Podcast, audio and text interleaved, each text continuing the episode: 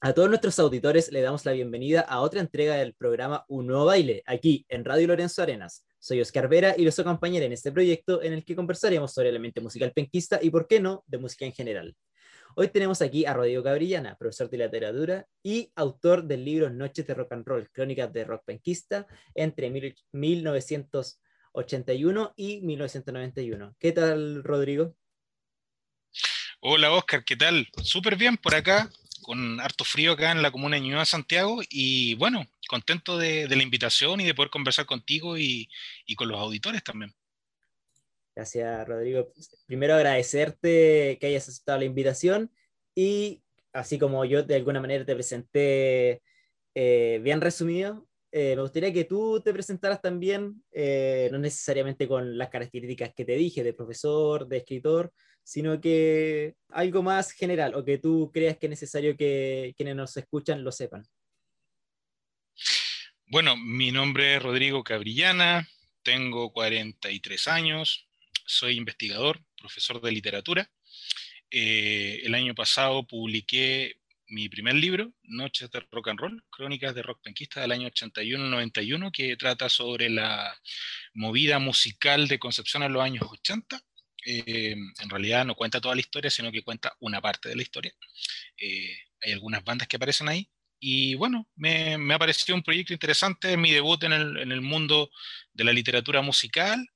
Y bueno, eh, mi carrera la he venido haciendo mayormente en el área docente, así que es la primera experiencia en torno a publicaciones de, de música. Eso como que podría destacar. Excelente. Eh, y con esto mismo quería saber dónde nació tu amor por la música y también más específicamente después por la música de Concepción, porque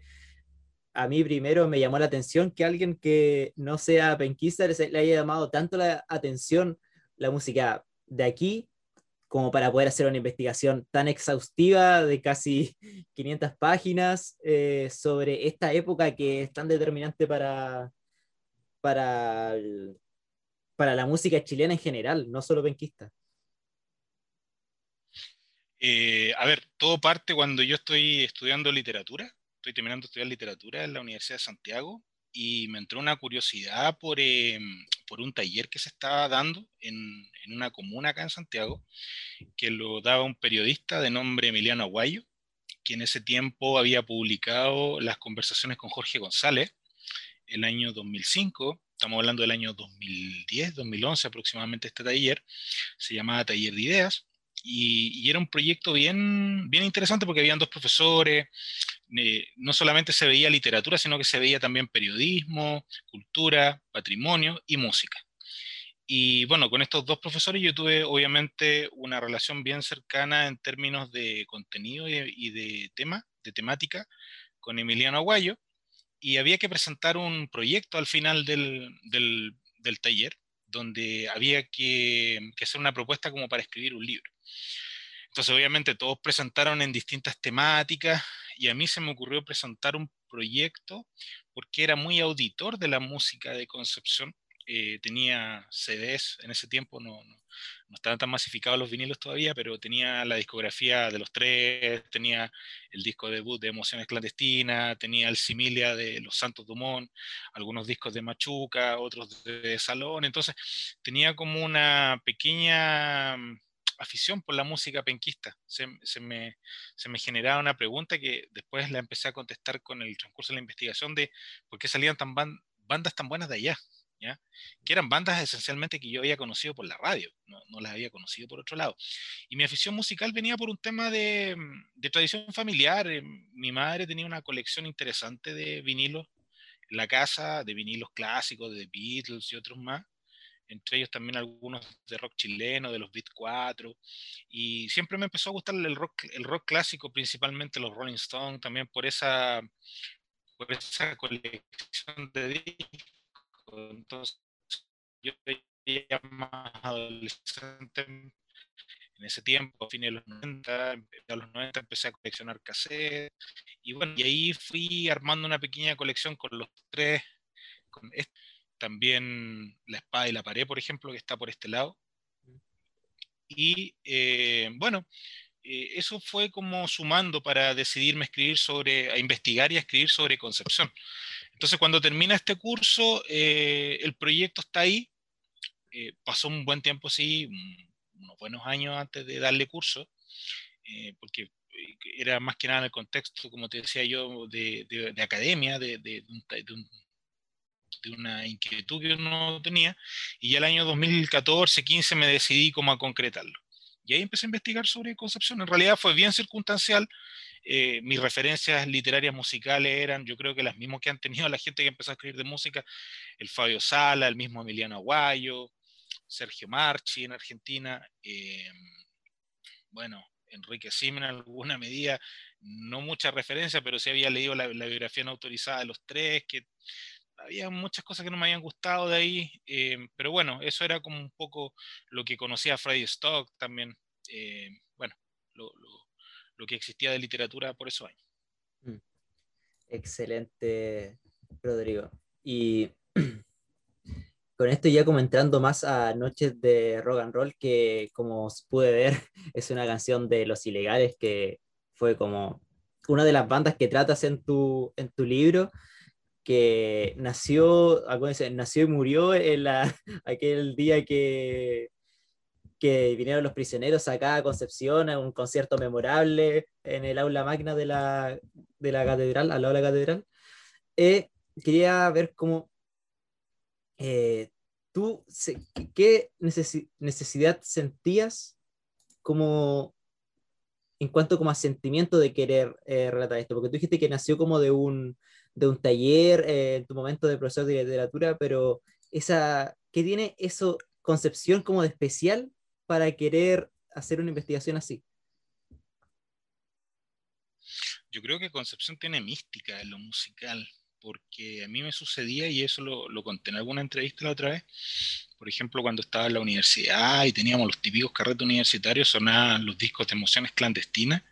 Y la verdad es que era una historia velada escuchar radio clandestina, no solamente la reconocida eh, Un Nuevo Baile, sino que también estaba cajitas rectangulares, es esto revolución. Entonces eran temas que, que a mí en lo particular me generaban mucha eh, inquietud porque las líricas me parecían interesantes. Y también la forma de hacer rock and roll en esos años, los 80, que eh, sin investigar, sin conocer el contexto, ya me parecía eh, una hidalguía porque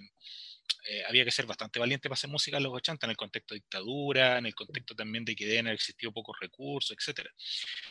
Y bueno, y también los tres también encontraba que había una mística por todo lo que había sucedido en relación a ello, la historia de los años 90, sobre todo también por los excelentes músicos que eran, por esas letras eh, poéticas también, donde estaba toda esa belleza en el lenguaje y en la lírica de Álvaro Enrique. Me parecía interesante Concepción, así como también, eh, bueno, aparecen los bunkers después, pero también lo que hacía Santos Dumont con respecto a tomar esas referencias también de la música inglesa. Encontraba que había mucho de Brit, a mí, como te digo, llegué a la música por los clásicos del, del Brit Rock también de Rolling Stone, de Zombies, de Animals, eh, de Beatles, etcétera, de Who, que mi madre tenía en la casa. Entonces encontraba que como que todo eso estaba eh, en alguna medida muy relacionado con Concepción. Entonces que un ñoñoíno. Acá en Santiago las bandas penquistas son bien admiradas, son bien consideradas, sobre todo los tres que acá son una leyenda, ¿ya? Eh, son una leyenda viviente, me atrevería a decir. Entonces, em, claro, hay todo un, tema ahí con respecto a, cómo, cómo, se empezó a investigar, a cómo, cómo este trabajo se empezó a profundizar. Pero básicamente comencé investigando las fuentes a las que, por, las que comienzan todos, Jorge Yogi Alvarado, Mauricio Melo, Francisco Molina, que tuve la suerte también de llegar donde él, y de ahí de, de un entrevistado comencé a saltar a otro. Eh, generalmente recomendado por ellos mismos, o nombres que iban saliendo en la misma investigación, pero como están todos relacionados, por lo general era gente con la que me fui ligando, como te digo yo, de un músico a otro músico, luego a un comunicador, eh, otros investigadores, otros, y, ahí se fue conformando un cuadro súper interesante como para hacer esto. Y ahí, bueno, aparece la, historia principalmente genuina de los tres, que, está como subdividida en varias bandas, en Dickstone, en los escalímetros voladores, en escombros y en los ilegales. Y, ahí fue que llegué a los ilegales porque mm, había un relato anterior de, del libro Konsenov, donde se había hablado de los prisioneros de la tocata del año 84, pero no se había eh, como profundizado la banda telonera, que eran los ilegales, a pesar de que se cuenta también una parte de la historia. Y, igual es, eh, es divertido porque con Ángel Rogel somos amigos y los dos estábamos como escribiendo, bueno, él empezó primero que yo, ¿sí? Pero estábamos escribiendo un, proyecto similar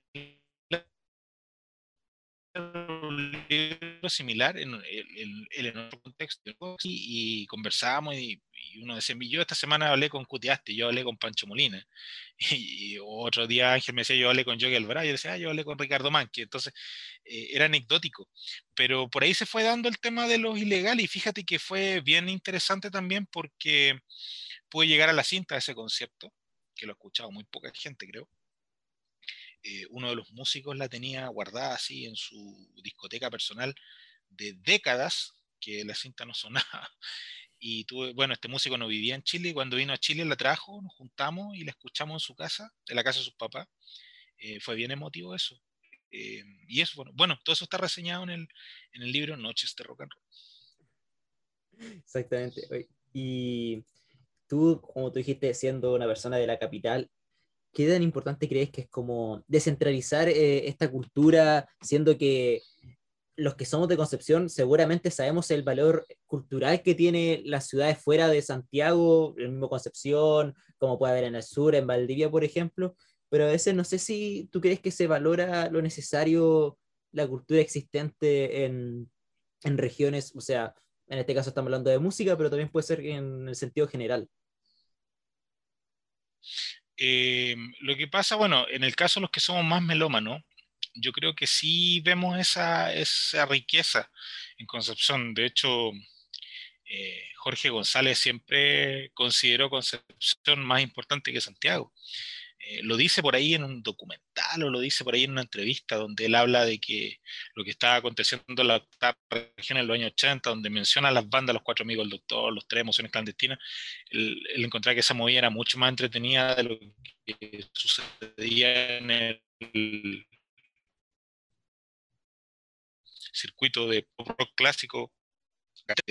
pero mm, creo que, que, hay, un, hay un tema ahí en realidad que, que tampoco sabía que se empezó a profundizar, yo creo que con los documentales, con los primeros documentales que se hicieron, Gritos de fin de siglo, con el de Ricardo Manque, Concepción Cuna del Rock, y después con los libros de Ángel, Ricardo Cárcamo y Rodrigo Pincheiro, que son anteriores al mío, se empieza como a generar esa inquietud, como a, a, establecer respuestas con respecto a, los mitos también de la cuna del rock y todo eso. Pero yo creo que para los santiaguinos se nos hace interesante el, el, tema, porque como te digo yo, eh, acá hay gente que sigue a los tres, hay gente que sigue a los Bunkers, eh, yo diría que los tres como la, la, banda más popular en Santiago. Bueno, gente más allá, un poco más mayor, también como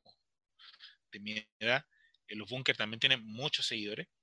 Eh, pero está esa mirada, yo, yo, creo que está esa, esa, esa interrogante de, de, por qué surgen bandas tan buenas.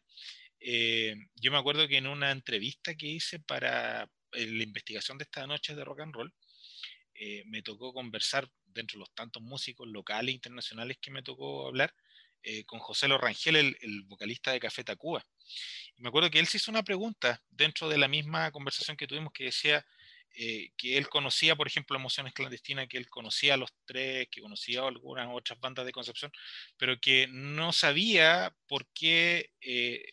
salían bandas tan buenas de allá, que lo mismo que te vengo diciendo en las primeras intervenciones de esta entrevista. Entonces, está esa, está esa curiosidad, así como generalmente se le conoce a Chile, se le reconoce a Chile como un país de literatos, de poetas principalmente. Eh, yo también me sigo haciendo esa pregunta. ¿Qué tiene Concepción de distinto eh, que, que aparece en eh, este legado importante con respecto a la música? ¿ya? Bueno, yo creo que hay una respuesta ahí que está el tema de la universidad, eh, que hay gente también muy intelectual, porque no solamente el, tema de la música de los 80 se liga solamente a un tema de rock and roll, sino que también eh, hay otros músicos, otras músicas también en esa época. Había teatro, había cine, había poesía, había literatura en general. Entonces, creo que Concepción es una ciudad ilustrada, es una ciudad súper ilustrada, creativa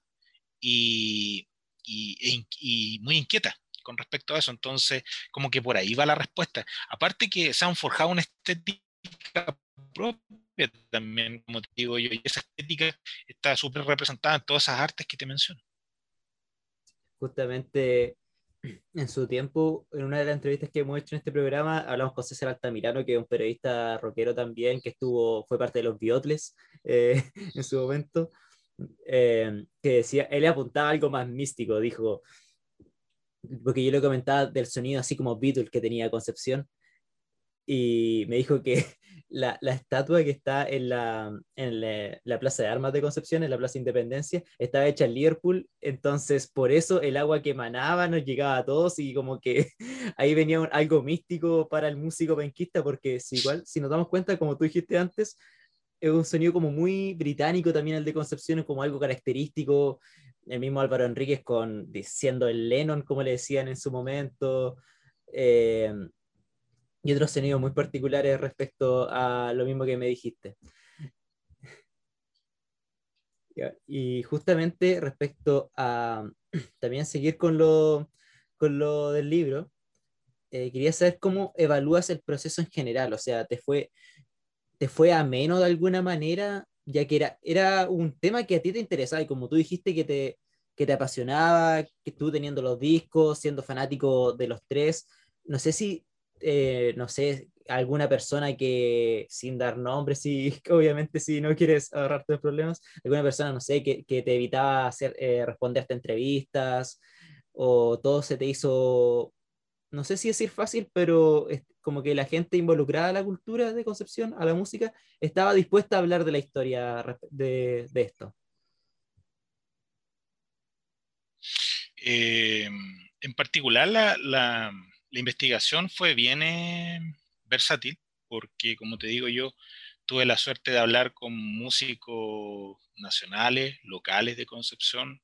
e internacionales también. Por ejemplo, pude hablar con los muchachos de Café Tacuba, con Rubén y con Joselo, con Johnny Marr de los Smiths, que le mostré música de los tres en particular y eso está en el libro. Eh, y bueno, también con un montón de músicos nacionales también, eh, algunos más presente en el mainstream y otros no tanto, como el Mauro Melo de los Santos Dumont, el yo te mencioné el Yogi, el Ángel Parra y el Pancho Molina de los Tres, eh, Cutiaste también que tiene mucha importancia, bueno, otros músicos que también fueron súper importantes la formación de estas bandas, como Gilles Marie, que es el que trae en alguna medida eh, el rock a Concepción, eh, sobre todo al grupo de Álvaro, el Feña Saavedra, los Dick Stone, el Héctor da Costa, el batero de los ilegales, que jugó un rol súper importante ahí, porque fue quien me ayudó a conectar a mucha gente. Bueno, y así se fue armando una, un corpus de entrevistados que superaron los 50, yo diría que llegamos alrededor de 70, 80, pero para este libro involucré alrededor de 50 personas y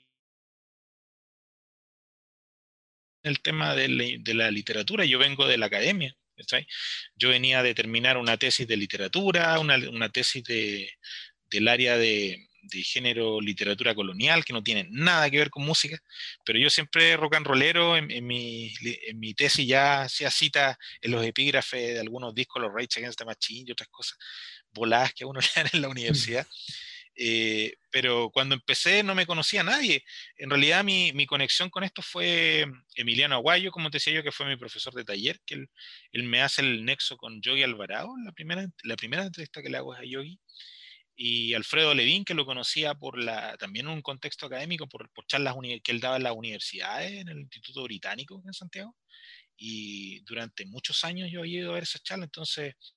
eh, no tenía una amistad con él así cercana, pero había una cercanía profesional. Eh, yo haber sido uno de los pocos que estaba en casi todas sus charlas, entonces el Alfredo también empezó a conectar con periodistas, eh, y, ahí, como digo, se fue generando este tema. Con el, y bueno, yo diría que con de, así hablando de una 100,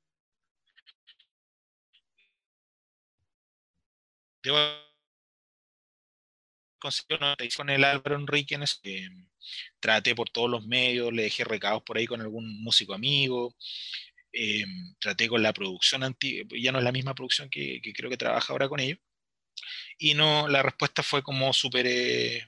o sea, fue negativa, no, ni siquiera fue negativa, no, no hubo respuesta, no hubo respuesta, entonces hubo una indiferencia ahí por parte de la producción de los tres que fue como, bueno, y, ya después como tenía el apoyo del, de Francisco y de Ángel,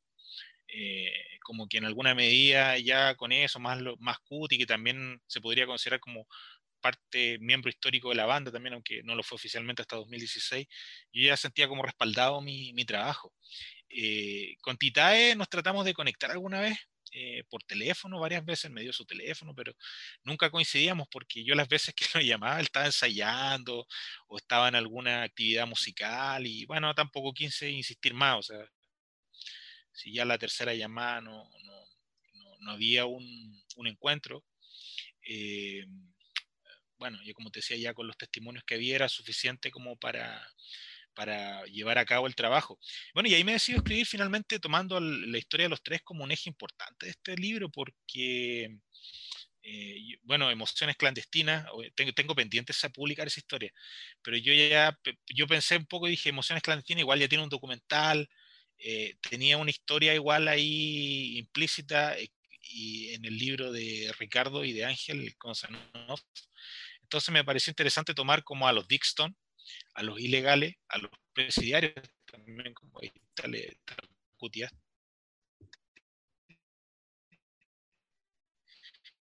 eh, a los escalímetros voladores,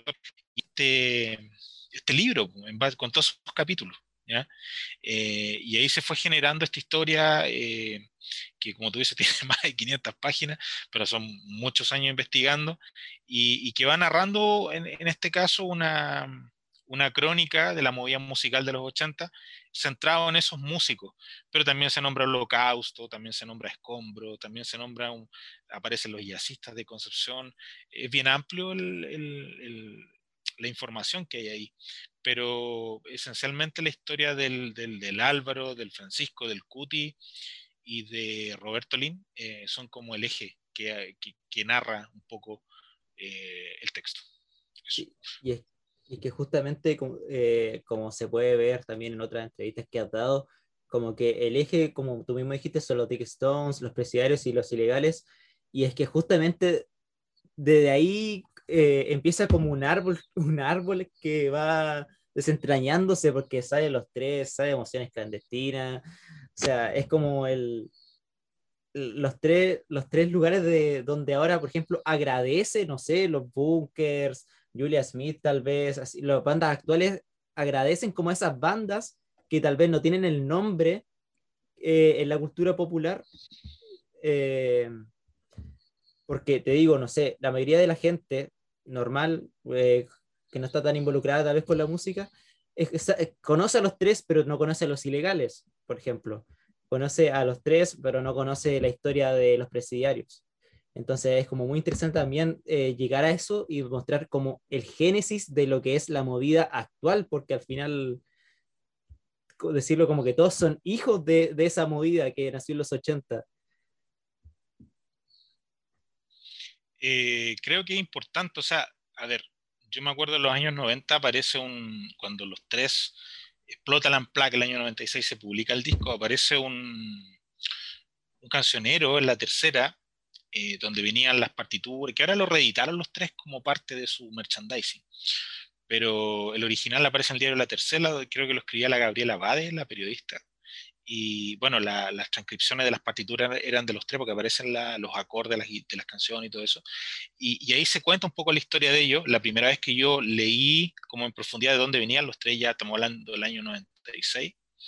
Eh, yo estaba en el colegio todavía. Y, nombra dos bandas que y venían como fotos antiguas, que son estas, las que tú hacías mención, que era Dixon, una, eh, que ya me llamaba la atención por el nombre, por los Rolling Stones obviamente, y, los ilegales. ¿ya? Pero no había mayor información de, qué lo que, de, de quiénes conformaban los ilegales, de qué música tocaban, de, que se habían grabado algún disco. Los Entonces, por muchos años, eh, yo que fui super auditor de la discografía de los tres en general y seguidor de ellos también, obviamente, me pregunté quién eran, eh, quién era, quiénes eran estas bandas. ¿ya? Lo mismo me pasaba con el Cutiaste, o sea, queríamos, sabíamos que el Cuti era un músico invitado de la Amplac, que había grabado temas con ellos, que Cutiaste también participaba de la banda de Javiera y los, los Imposibles, Javiera Parra, la hermana del Ángel, que tocaba con electrodoméstico y, y, bueno, y finalmente cuando empiezo como a meterme, ya viajo a Concepción por primera vez porque tampoco conocía la ciudad, eh, me empiezo a encontrar con todos estos músicos de esa época, eh, que, que, te decía mención, eh, con los músicos, con Ricardo Moreno de los,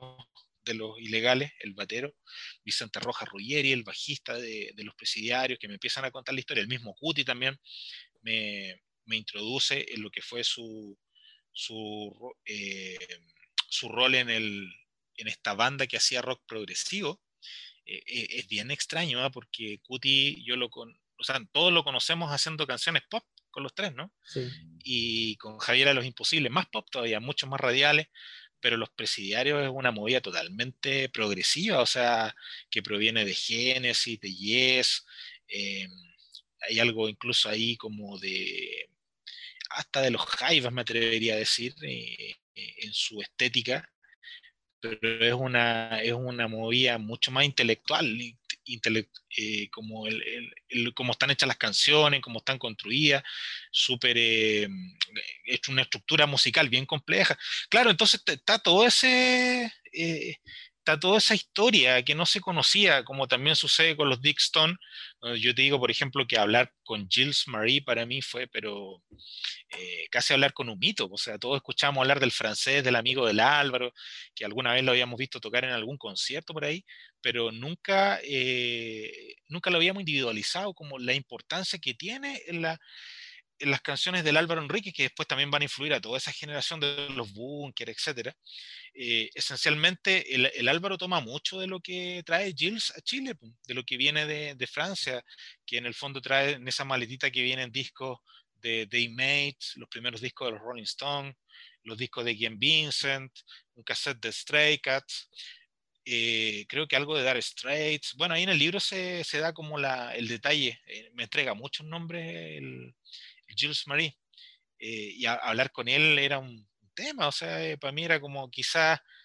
guardando las proporciones, quizás hablar con un fundador de Pink Floyd, ¿cachai? Para un fanático de la música Brit. Acá en el caso de la música penquista, hablar con Jules Marie, que es como la, la, la génesis de todo. ¿Cachai? O hablar con Fernando Saavedra, el otro guitarra de los, de los Dick Stone también, que también tiene una parada súper rockera como fanático de Police, del grupo Casa, que está súper ligado a la historia del Pancho Molina también. Eh, bueno, todo eso, eh, los ilegales también, el Héctor da Costa, como baterista también, eh, son músicos que tienen sus historias, pues, no pertenecen al mainstream nacional hoy en día porque no están en la música pop, como en el caso de los tres o las otras bandas, pero son súper importantes para la formación de la historia musical de ellos y también de la ciudad. Justamente en ese tiempo que está como englobada también tu historia de, del libro, eh, las bandas que ya nacieron después de eso, eh, no sé, Clandestina, los mismos tres, tenían un contenido muy político en algunas canciones. entonces, me gustaría saber qué, qué, te parece eso. O sea, por ejemplo, ya llegando como justo a donde corta tu historia, eh, en el disco homónimo de los tres, no sé,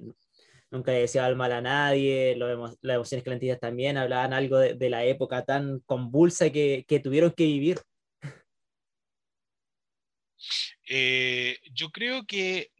obviamente está implícito el tema político porque eso sucede en una época que se está acabando la dictadura de Pinochet, estamos hablando de fines de los años 80 en que ellos comienzan a tocar en, la, en el, los foros universitarios.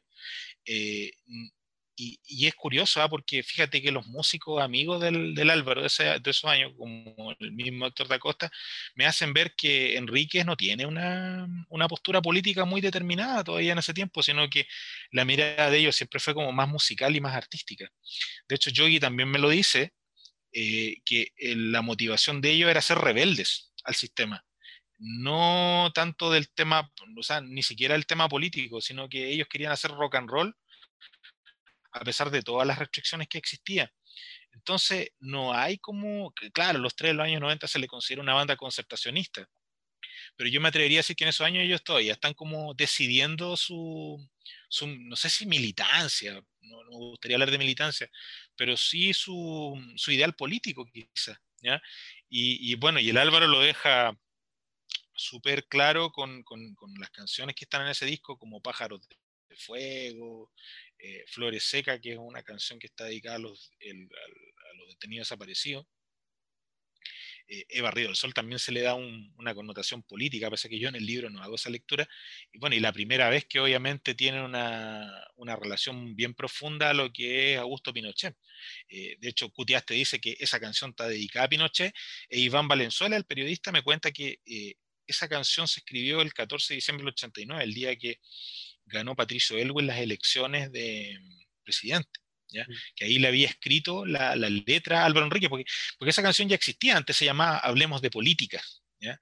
Eh, eh, bueno, siempre estaba como presente el tema. Eh, habría que preguntarle al Álvaro, yo creo, yo creo que él debería responder esa pregunta, porque yo lo que te estoy diciendo en el fondo son aproximaciones que me, que me cuenta como gente de la época. Pero fíjate que nunca le he preguntado al, he hablado mucho con Pancho, nunca le he preguntado el tema político como tal. ¿ah?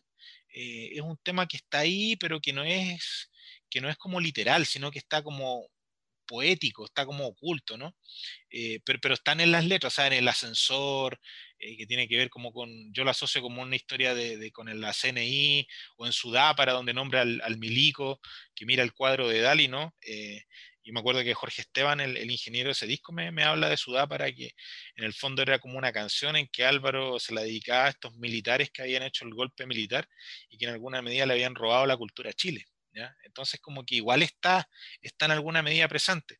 Y una anécdota que también está en el libro y eso se cuenta, eh, y yo estuve ahí eh, cuando, cuando tuvimos el reciente estallido social del 2019, los tres tocan en el parque acá en Providencia, en Juan 23, obviamente en ese montón de tocatas gratuitas que se estaba haciendo, y ahí él le dedica la primera vez a Sebastián Piñera Cheñique, pues, el presidente actual chileno, pero le cambia la letra y no le pone la, no la canta como la primera vez, la canta como la segunda vez. Entonces, eh, fue curioso eso, o sea, creatividad del Álvaro nomás, ¿por qué más se le puede ocurrir eso? Y, estaba súper bien contextualizado el, tema, por pues, la canción. Entonces está ese tema político, pero yo me atrevería a decir que no es tan literal, es más poético. Y este, ya hablamos de Hulz Meri hace un rato en cuanto como a personas, y es como la joyita oculta que encontraste en una persona, por decirlo de cierta manera. Pero en cuanto a contenido eh, en tu investigación, ¿cuál fue eh, la cosa que fue como, oh, me contaste esto, no lo puedo creer? o una joyita oculta en cuanto a contenido más que a persona. No sé si se, si se entiende a qué me refiero.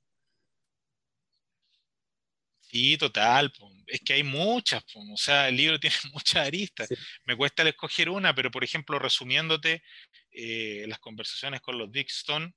con Gilles Marie, con, con Fernando Savera, son pero invaluables. O sea, de hecho, también me costó mucho hablar con ellos, o sea, me costó mucho conectarlos. Tuve que esperar muchos meses para, eh, concretar las entrevistas con ellos, para tener una cercanía, no fue fácil. Eh, también eh, los presidiarios, fue todo un tema conocer ese proyecto de Cutiaste no solamente por, los testimonios que me dieron, sino que también tuve acceso a escuchar las canciones de ellos, eh, de tener acceso a su música. Y bueno, obviamente yo creo que eh, el, haber escuchado el, por fin el recital de los ilegales y los prisioneros del año 84, yo creo que eso ahí me sentí como privilegiado, porque eso sí que fue, fue como romper el mito. Eh, porque en el fondo cuando yo escuché a los ilegales me di cuenta que eran una banda de quinceañeros haciendo música, nomás como, claro, en, en, una parada súper creativa así, porque eran temas de ellos, hacían como un cover, y los otros tres eran temas originales, pero ya se ve, por ejemplo, la, como las primeras, los primeros, no intentos, pero las primeras formas musicales del Álvaro de lo que posteriormente iba a ser eh, los tres, o sea, el mismo tema que le da título al, libro que se llama Noche de Rock and Roll. Yo le puse Noches de Rock and Roll porque como son varias historias, eh, es un tema que habla sobre rock and rollear en la época, en, dictadura y que daba como lo mismo que, que pasara lo que pasara, ellos iban a tocar igual, tenía mucho como el espíritu de, esos años. Entonces, claro, ahí, tiene muchas muchas aristas el, libro en ese aspecto. Eh, yo creo que todas esas son joyitas, eh, y uno en alguna medida, eh, el hecho de haber conseguido esos testimonios o el poder relatar esas crónicas, como este, este famoso recital de los prisioneros y los ilegales, que quizás a mí me da risa porque cuando yo hablaba con Claudio Narea, ponte tú, Claudio no le da tanta importancia a esas cosas, o sea, sí, concepción total, pero como al hecho de la tocata en el aula magna, no, eh, de repente como que hasta confunden los conciertos, los viajes, yo creo que tal vez el, Álvaro Enrique debe ser un episodio para él como anecdótico nomás,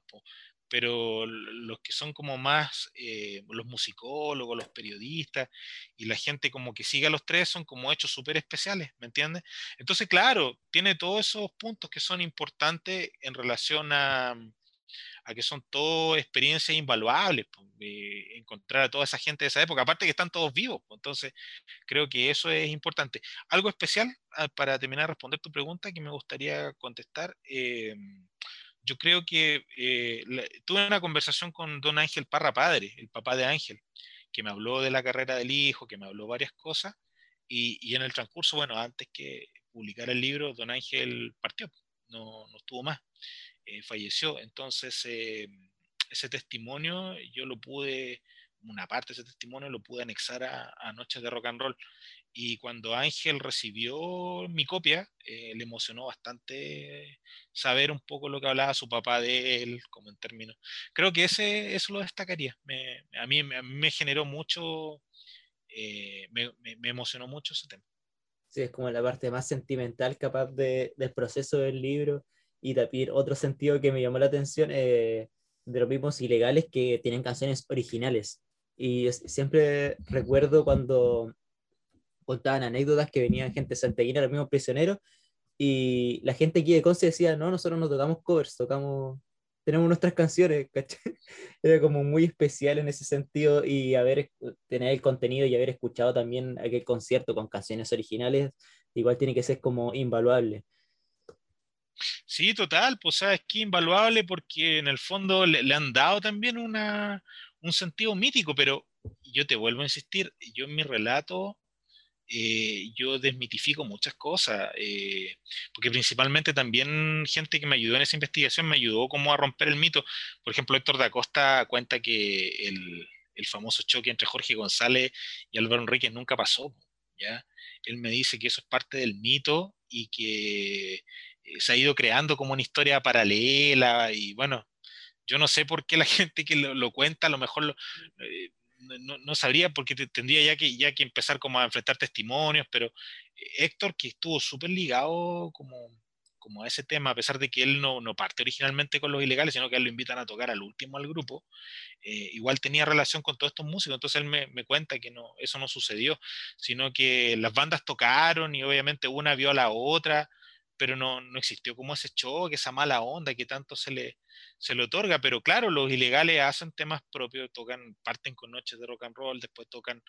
otro tema que se llama No Me Gusta, después hacen un cover de los Stray Cat, Stray Cat Strat, y después terminan con una canción que se llama Hay que reventar, eh, que son canciones súper juveniles que hablan del carrete, de tocar, eh, como te digo yo, en la noche, tocar rock and roll sin parar. Eh, y bueno, ahí está la simiente de lo, que, de lo que fue Emociones Clandestinas, de lo que son los tres, también de lo que hacía Da Costa, por su lado, con Pánico en la Vía Pública, que era su banda. Y bueno, y los prisioneros arrasaron, por pues, los prisioneros, o sea, yo escuché dos temas de los prisioneros de ese concierto y ya era una banda que sonaba profesional, con letras inteligentes, con un Jorge González súper desafiante, con, con, la audiencia, con, con, todo en general. Entonces, yo creo que ese es el valor que tiene ese concierto, que en el fondo es la primera vez que tocan los prisioneros fuera de, fuera de Santiago, sin que hayan publicado todavía su disco en las voces de los 80, y ya están tocando un gran nivel y bueno, y los ilegales, la creatividad de los ilegales, sin ser una banda así como que, que tenga un gran que sean, sin ser grandes instrumentistas porque estaban aprendiendo, eh, tienen esa fuerza de penquista, pues, total, así de, de, de, como digo yo, de la pachorra, de pararse en el escenario, de hacer música de igual igual con una banda que venía de Santiago. Entonces, que como que por ahí está la magia, yo creo, del, del tema, ¿no? Ojalá que algún día se liberen los audios, pues sería interesante, sería bonito que lo hicieran porque es parte de la historia de ustedes, de la ciudad. Y bueno, yo me sentí privilegiado al escucharla. ¿Qué te puedo decir? Eso. Y ya entrando como en la, en la curva final de esta conversación, quería saber que, como bueno, nos adelantaste un poquito que hablaste con, con Mauricio Durán eh, hace poco, para algo que podría venirse. O sea, quería saber si se puede saber algo sobre eso. Em, eso tiene que ver con otra cosa que estoy haciendo, no con, eh, con Concepción. Lo que pasa es que, bueno, obviamente ya este proceso de Noche Rock and Roll todavía sigue vigente, la promoción, etc. Eh, estoy trabajando en un par de, par de proyectos más que están relacionados obviamente a la literatura musical, que probablemente se va a publicar uno el 2022 y el otro el 2023. Y no, no, no, lo de Durán tiene que ver con el, con el último proyecto, con el más lejano, una cuestión que estamos iniciando casi.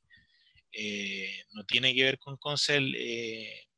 elementalmente, pero sí te puedo adelantar que Noche Rock and Roll va a tener una segunda parte que, que está tomando cuerpo, está bien entretenido lo que, lo que estoy haciendo ahí, eh, con la gente también que obviamente siempre los colaboradores y todo eso. Eh, no te puedo dar mucho detalle porque hablar de los proyectos sin terminarlos como tomarse un refresco sin haberlo comprado, ¿me entiendes? Entonces, eh, estoy trabajando y haciendo todo lo posible para que ese libro pueda salir el próximo año. Y, bueno, hay, mucha información que, quedó fuera de, noche, fuera de Noches de Rock and Roll que estoy tomando como una base, más otra que estoy recopilando ahora. Y, va bien avanzado, fíjate, está bien avanzado y, va, va, a estar, eh, espero, eh, publicado el primer semestre del próximo año. Pensaba para fines de este año, pero me estoy tomando las cosas con más calma y, por ahí va a haber algo, quizás de,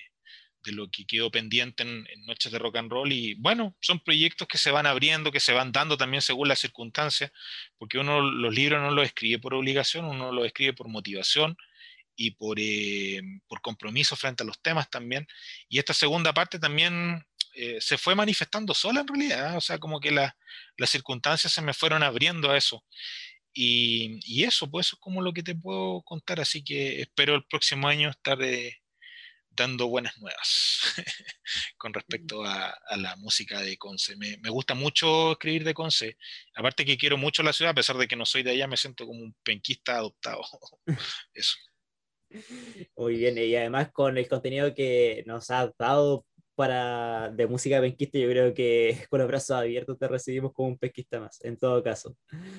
Y ya como última, como último minuto, último momento, quería regalártelo para que digas dónde podemos encontrar tu libro. Y otra cosa que quieras decir depende de ti. Eh, bueno, primero que todo, las gracias a Oscar porque bueno, me gusta mucho conversar, pero siempre son instancias entretenidas de, de, hablar, eh, de explayarte en, distintas cosas. Eh, el libro tiene una página web, pero el link de compra está caído. Eh, que es crónicasderockpenquista.com. Obviamente ahí está la, la, información, pero ya no, no está operativo. Por tanto, las ventas las estoy haciendo yo directo. quedan, todavía quedan copias, sí quedan unas poquitas. Eh, a través de las redes sociales, en Instagram y en Facebook, arroba crónicas de rock penquista. ¿ya? Eh, buscan la página, una fanpage en Facebook o el perfil en Instagram, lo agregan o lo comienzan a seguir o nos escriben simplemente y nos ponemos de acuerdo. Y bueno, en Concepción los que, los que requieran el libro se los enviamos. No hemos tenido ni un problema, hemos enviado bastantes libros a Concepción porque los que estaban allá en, se estaban vendiendo en la tienda de David, de solo vinilo, o sea que ya a esta altura se deben haber agotado ya. Eh, no creo que quede ninguno. Y acá en Santiago, igual los que están en algunas librerías tampoco creo que quedan. Creo que los únicos que me quedan son los que tengo yo, que no son muchos tampoco, eh, de esta primera edición. Bueno, más adelante veremos si hay una segunda. Pero ahí lo pueden encontrar, o sea, escríbanme y yo mismo les respondo. atendido por su propio dueño. bueno, ¿y qué me gustaría como agregar? no, como te decía yo, darte las gracias creo que hay un tema pendiente de, Se viene otra publicación ahora de Rodrigo Pincheira que está súper interesante, que él habla sobre el primer disco, Los Tres, lo aborda desde la literatura, es como la invitación también a que lean esos trabajos eh, y se viene otra publicación de él en septiembre, creo que también... Eh, la, primera, la primera salió esta semana. Sí, va a hablar también de los tres y, la invitación también a que lean a los colegas, porque hay que tener una mirada súper amplia en general de los temas. Yo hablo desde la memoria, yo reconstruyo la historia a través de los testimonios, de la memoria, de la prensa, de los discos. Eh, creo que Rodrigo trabaja desde más de la literatura, de no ficción y de ficción también en este libro que saca ahora y en el otro no sé cómo lo irá a enfocar, pero creo que hay que siempre tener una mirada amplia y aparte que los temas se pueden hablar desde tanta, desde tanta perspectiva, entonces eh, nada, pues lean con también eh, y, eso, y eso hay, hay que... Hay, hay, que profundizar. Así que eso, gracias Oscar y, la invitación está a, leer buena literatura de música. y entonces con esto nos despedimos del nuevo capítulo de Un Nuevo Baile y agradecer nuevamente a Rodrigo por, por venir,